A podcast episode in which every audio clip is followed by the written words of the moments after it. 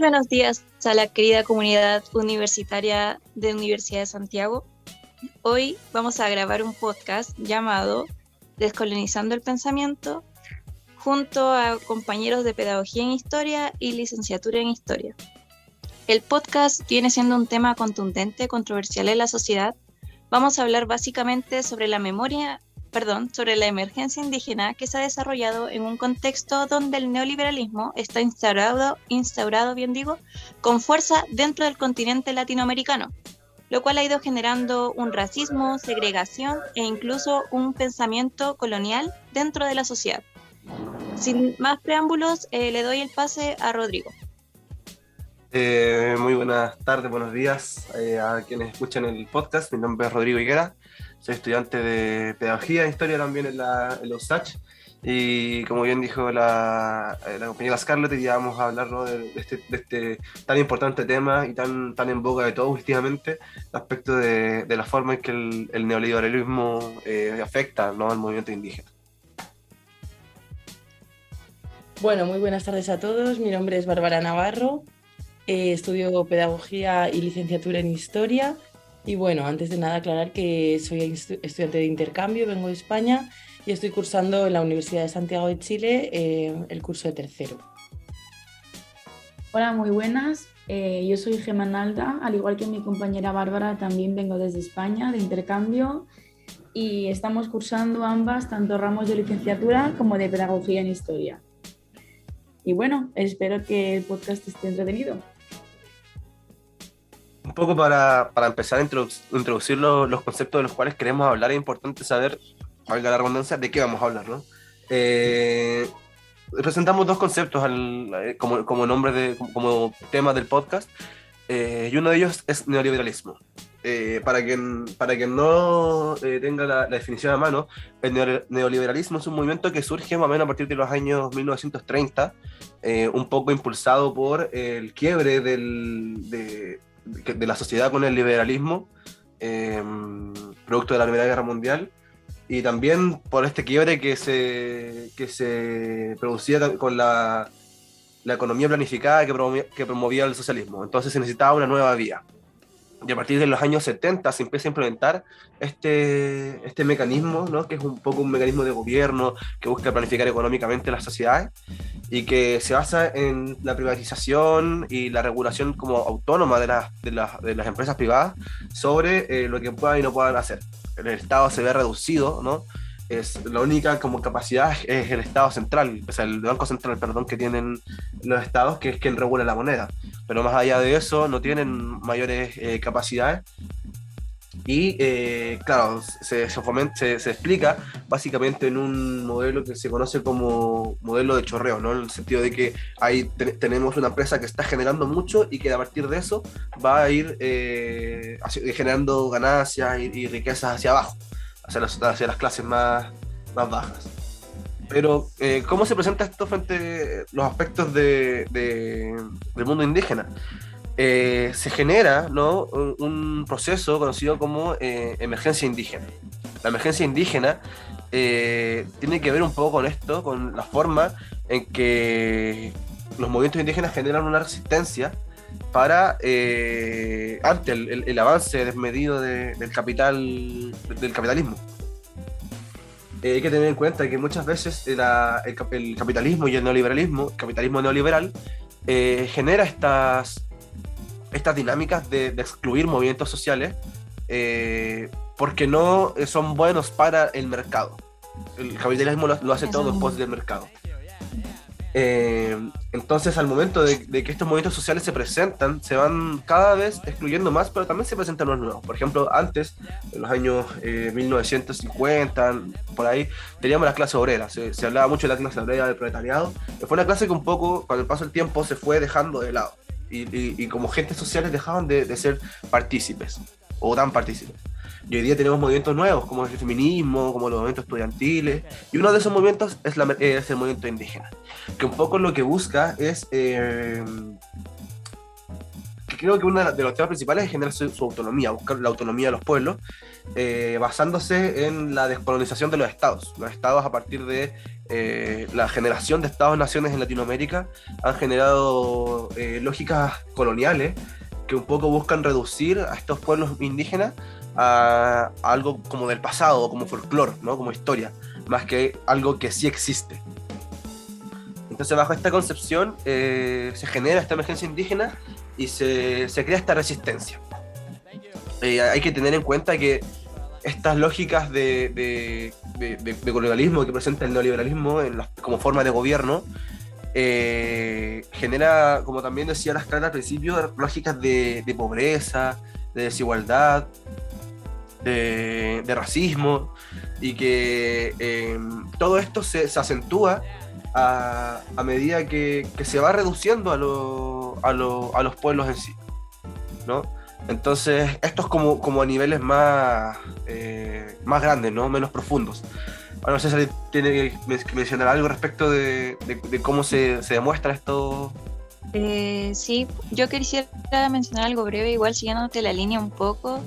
Es que básicamente esta emergencia indígena está más que nada abordada en base a, como dijiste, el contexto neoliberal.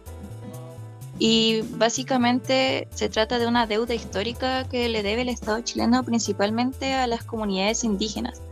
Que bien tú dijiste, eh, se trata de folclorizar a estos pueblos y reducirlos al máximo eh, bajo lógicas homogeneizadoras de este sistema económico, el cual al mismo tiempo pretende como que estos, estos pueblos indígenas ya no existen pero no es así.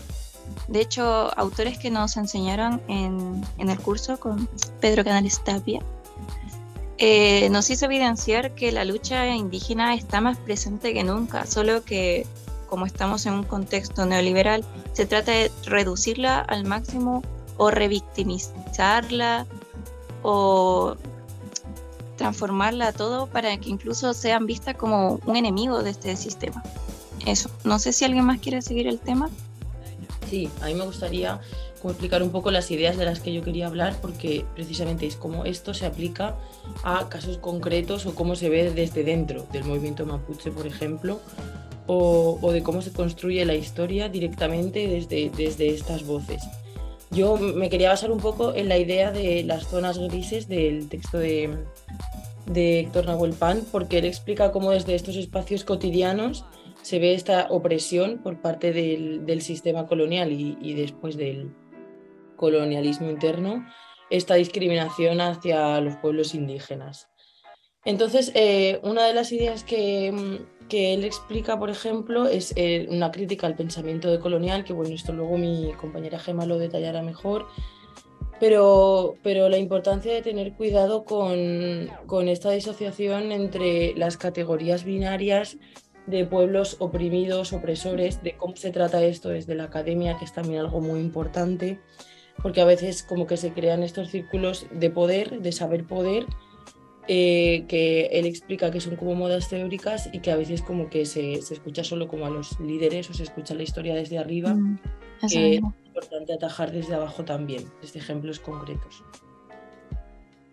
Y de hecho, él pone el ejemplo de, una señora mapuche que de hecho no, dice su nombre, eh, habla bajo el seudónimo de María y ella cuenta cómo es su experiencia de vida y él lo, ejemplifica de forma que esto se puede, eh, se puede traducir a cómo se construye el relato histórico y, ahí se ve la contraposición de eh, de cómo históricamente se ha oprimido a los pueblos y que en realidad es como construir la historia desde, desde otro punto.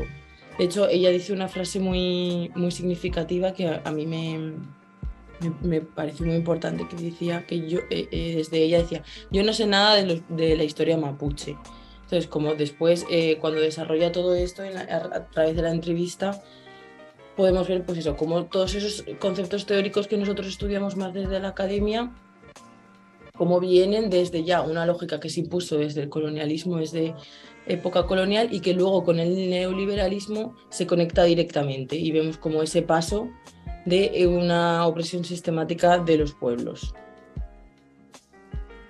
Pero yo también vez me gustaría agregar eh, respecto de lo que también me, me mencionaba en ese mismo texto. Me acuerdo eh, que la, ¿no? esta persona mapuche, bajo el seudónimo de María, eh, mencionaba también en algunas partes que, que como que ella no se sentía mapuche o, o algo así. Como que, no, no sé si no se sentía mapuche, pero que estaba un poco desconectada del movimiento en sí. Y cuando el, el, el entrevistador ¿no? le preguntaba como qué opinaba de, lo- de los temas actuales, ella dijo que ella no estaba interesada y que no conocía cómo eh, afectaban estas, estas temáticas. ¿no? Y ahí es donde un poco eh, se mete lo que dice la, la Bárbara de, este, de, de que este, mm, este, este opresión, por decirlo así, ¿no? Esto- este- este- estos abusos, eh, toda esta lógica, eh, se vuelven eh, sistemáticas y un poco trascienden a, a- a los aspectos eh, propios de la vida. Eh, hay que tener en cuenta que mm, no, a partir de, de lo- del- del- la creación de los Estados-naciones en Latinoamérica se empezaron a urbanizar zonas y, y ya ahora con la globalización se generan eh, un poco de dependencias eh, respecto de las zonas más urbanas. Eh, la- la- las crisis económicas que, que se presentan, la- las desigualdades económicas, la gran po- pobreza desde las zonas más periféricas de- del país, eh, hacen que las personas tengan que, que moverse ¿no? de, de- de territorios que, que les pertenecen, que son suyos, donde viven, donde habitan, donde han creado su identidad, a otras zonas eh, donde eh, puedan subsistir, ¿no? Un poco atendiéndose a esta lógica del neoliberalismo y de lo que eh, eh, re- representa eh, un poco el ser pobre. Entonces, Eso ¿cómo? como del que igual tiene relación con lo que eh, básicamente es el despojo de tierras que fomenta este sistema Sí, yo- constantemente hacia los pueblos indígenas. Por volver eh, un poco a, a la que has dicho tú, al concepto de, de identidad en sí. eh, bueno, yo eh, quería re- resaltar el, el paso de, precisamente de cómo el colonialismo y luego con la consolidación del neoliberalismo ha afectado directamente a la propia identidad del pueblo mapuche, que es lo que estabas diciendo tú, Rodrigo, de que la señora a veces decía como, es que yo no, igual no me siento representada con ciertos tipos de discurso en este, en este movimiento y tal, y entonces remarcar desde ahí la crítica al indigenismo que está también muy instalada en la, en la academia y que muchas veces esto se concibe, pues eso, desde, desde fuera o desde una concepción del folclore, como habéis dicho antes también y eso. Entonces, que la crítica yo creo que debe ser desde ahí y que luego, que es muy importante, no aplicar la lógica nacionalista, que muchas veces es también algo eh, que se ha interiorizado de forma que se concibe como el movimiento nacionalista mapuche de- eh, como una cosa sólida, que, no, que todo el mundo piensa igual, y, y no es así. Tenemos que entender también que es un pueblo diverso y que no se puede encapsular de esa forma. Claro, respecto de lo que dice la Bárbara, también me, me suena como que queda un poco dando vuelta. Uno dice, ¿cómo un, un, un, un mapuche, un- un- un- una persona eh, de, un pueblo eh, indígena va a ser indigenista? Pero claro, de hecho, recuerdo algo que, que nos dijo un, un profesor el semestre pasado, que el capitalismo al final, el neoliberalismo, son, es tan potente que se te mete hasta por los poros y al final el sistema te termina llevando hacia una línea que es la que pretende. Entonces, claro, como, como decía la, la Scarlett también, esto, este tema del despojo de tierra, ¿no? de, la, de la privatización y el de darle a los privados lo que necesiten, eh, genera que, por una parte, eh, quienes necesitan eh, subsistir, eh, quizás de formas más drásticas, tengan que migrar a zonas donde se les permita. En las zonas más centrales, más urbanas, donde es más fácil quizás obtener ayudas de Estado y generar eso, eso, esas lógicas ¿no? de, de- de ayudas estatales. Pero eso también tiene, se, abajo de eso subyace la idea de despojar a las personas de su trabajo campesino, por ejemplo, ¿no? de, su, de, su- de sus identidades y de sus eh, prácticas eh, diarias. Eh, pero también eh, se relaciona con, este- con- con- con quienes no quieren dejar esas tierras, con la- las forestales que, que- que quieren destruir bosques sagrados, con, la- con las represas que se meten en, lagos donde eh, los, mapuches se sentaron, todo, e, se, asientan, se asientan perdón, todo eso eh, genera estas lógicas un poco de eh, quebrar con, con, los movimientos, ¿no? Sí, yo en relación a todo lo que estáis diciendo y recogiéndolo un poco, me parece como súper importante eh, darnos cuenta de la complejidad que al final tiene todo esto, porque al final el neoliberalismo es algo tan grande que abarca como tantas cosas que mm, es muy fuerte el hecho de que una persona eh, sienta como dentro de un grupo eh, que son mapuches, que haya como incluso diversidad en interior, como entender en sí la complejidad de todo esto y también está como relacionado con lo que nombrabais antes del hecho de la identidad. Eh, eh, bueno, tuvimos un pequeño corte, eh, problemas técnicos, pero ahora está hablando esta compañera Gema, así que le damos el pase de nuevo. Exacto, muchas gracias Rodrigo. A ver, yo lo que estaba intentando como recapitular era que se han tratado como diversos temas y quería como que eh, que se concienciase como la gente de la complejidad de todo lo que el neoliberalismo crea, de que incluso hasta dentro de un mismo pueblo que se supone que debe ser como la resistencia, se ha creado un subgrupo en el que se muestra como la propia diversidad dentro de un grupo mayor, que serían como por ejemplo los mapuches, en el que ni siquiera saben en qué movimientos se engloban y es eso, como demuestra como la complejidad y todo lo que el propio sistema ha conseguido crear, que es incluso como la rotura dentro de una, especie de, vértice que debería ser como una de las resistencias al sistema. Y, um, y eso, de que ni siquiera, de como también retomando lo que estábamos nombrando anteriormente, de que era como la autoidentificación, de que ni siquiera una persona que es como una de las perjudicadas se autoidentifica eh, como lo que es.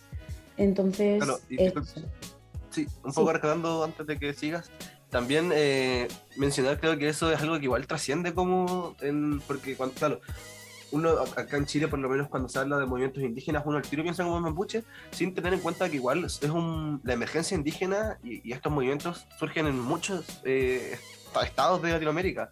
Ecuador, Guatemala, Salvador, en Perú en Bolivia, y esta lógica de como rupturas dentro del movimiento en sí, es algo que también se da en, todo, en, mucho de esto. a modo de ejemplo, eh, podríamos hablar de lo que hablamos en clase, ¿no?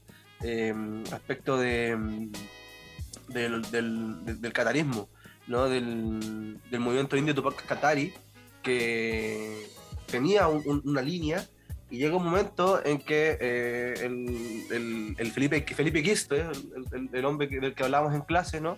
Eh, rompe con, estos mismos, con este mismo movimiento, ¿no? Rompe un poco con su forma de ser política, con su forma de hacer lucha, movimiento, resistencia, y crea su propia, eh, o crea el ejército, eh, ¿cómo se llama? Ejército guerrillero Tupac Katari.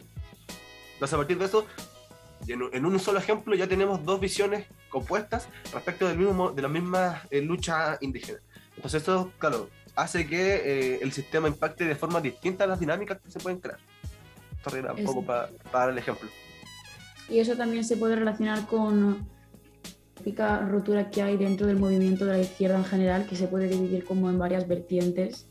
Y que es eso, que al final como la oposición como que se encamina en diferentes eh, caminos, por decirlo así, un poco mal dicho, pero como que la oposición siempre está como dividida y encaminada en diferentes, hacia diferentes eh, lugares, entonces es como al final eso.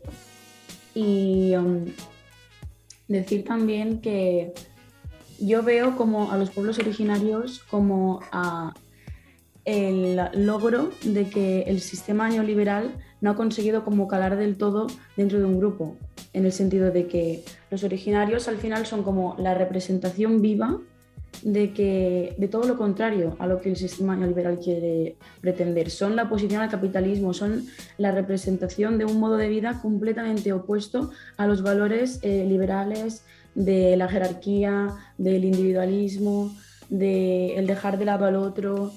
Al contrario, o sea, representan como el hecho de solucionar los problemas siempre mediante el diálogo de la comunidad, de la no exclusión y al final de la no superposición de unos por encima de otros. Entonces, es eso, que representan como la otra cara de la moneda que el neoliberalismo trata siempre como de esconder y de perjudicar mediante los despojos y tratar de al final eh, de romper, como por ejemplo está el caso de María, de que no se siente eh, identificada con, eh, con lo que ella es, que es un mapuche, porque también lo que decía Bárbara, de que el propio movimiento como que tampoco la ha sabido como representar a ese subgrupo que son como los que han tenido que emerger a la ciudad. Exacto, que es otra forma de resistencia más. Pero me parece súper interesante lo que mencionaba Gema, ¿no? Un poco como que no lo había pensado. El tema de que generándose este proyecto neoliberal y estas nuevas condiciones de dominación que cada vez son más intensas y cada vez más fuertes por parte de los privados y del Estado en general, a pesar de esto, paradójicamente, los movimientos indígenas como que eh, se encuentran en una mejor condición de organización y lucha, como que a medida que estos, eh, estas eh, lógicas de dominación se han intensificado, los movimientos indígenas han sabido, como decía la, la Gema, como preservar su, su, su, ideal quizás y mantener esta lógica de, seguir resistiendo frente al, al progreso del proyecto burgués seguir siendo un, un, movimiento revolucionario, ¿no? Intentando quizás estar a la vanguardia de, de, otros movimientos sociales y generando un poco esta, esta apreciación por, por, su propia identidad, por su cultura, por sus tierras. Es interesante rescatar eso.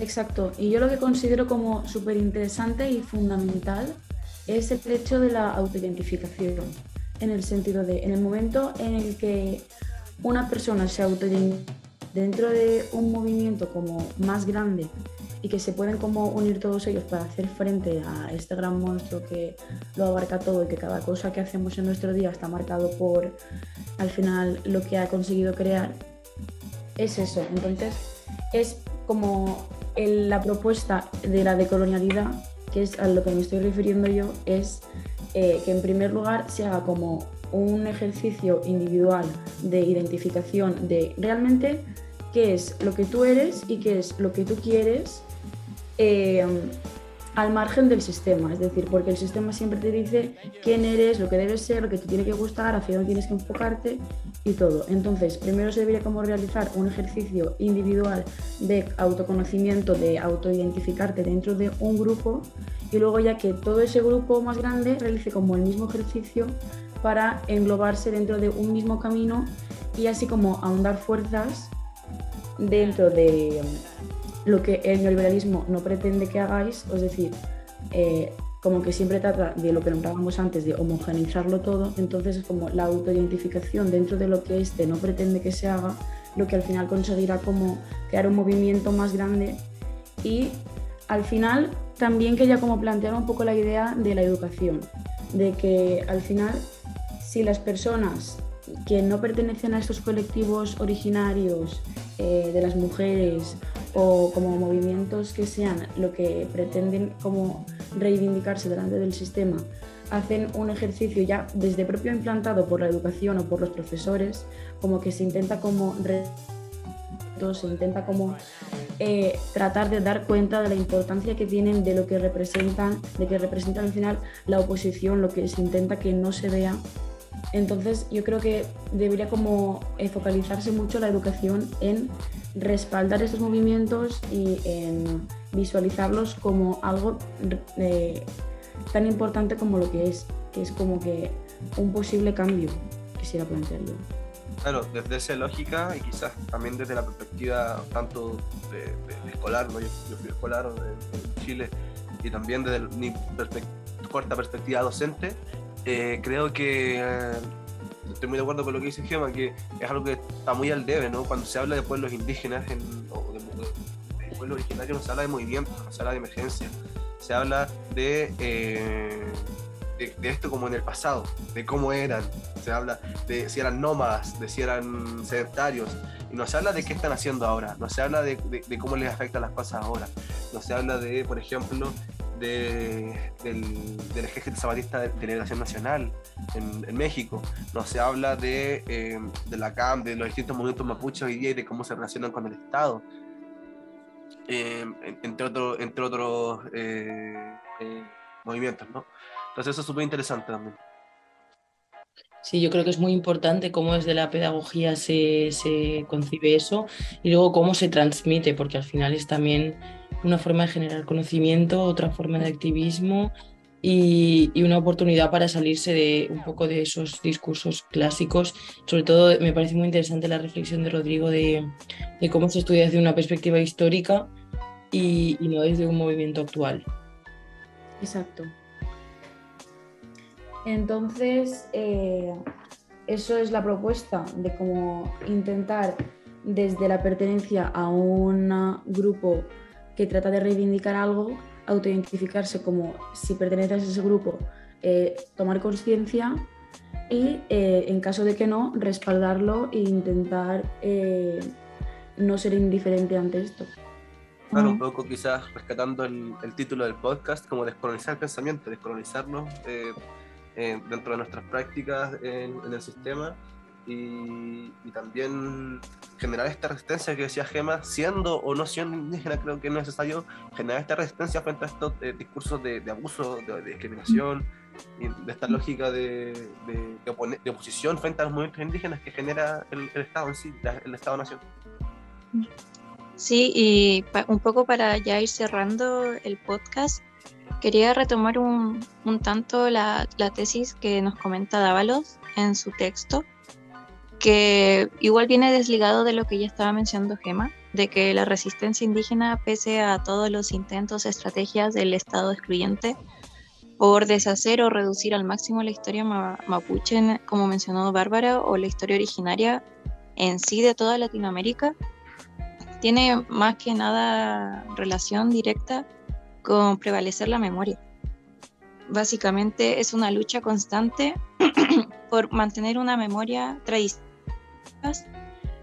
Y eso igual es efectivo, si bien estamos en un sistema eh, demasiado folclorizador en la educación, homogeneizador en la sociedad, esta lucha, el rol activo de los pueblos originarios y la lucha por mantener la memoria es algo que es, eh, sí funciona, quizás no del todo, porque repito, igual el título del podcast tiene sentido, falta descolon descolonizar, bien digo, el pensamiento eh, para tratar estos temas. Pero nada, eh, eso quería mencionar para cerrar, básicamente es mantener una memoria activa, porque yo creo que ese es un sinónimo básico de la resistencia.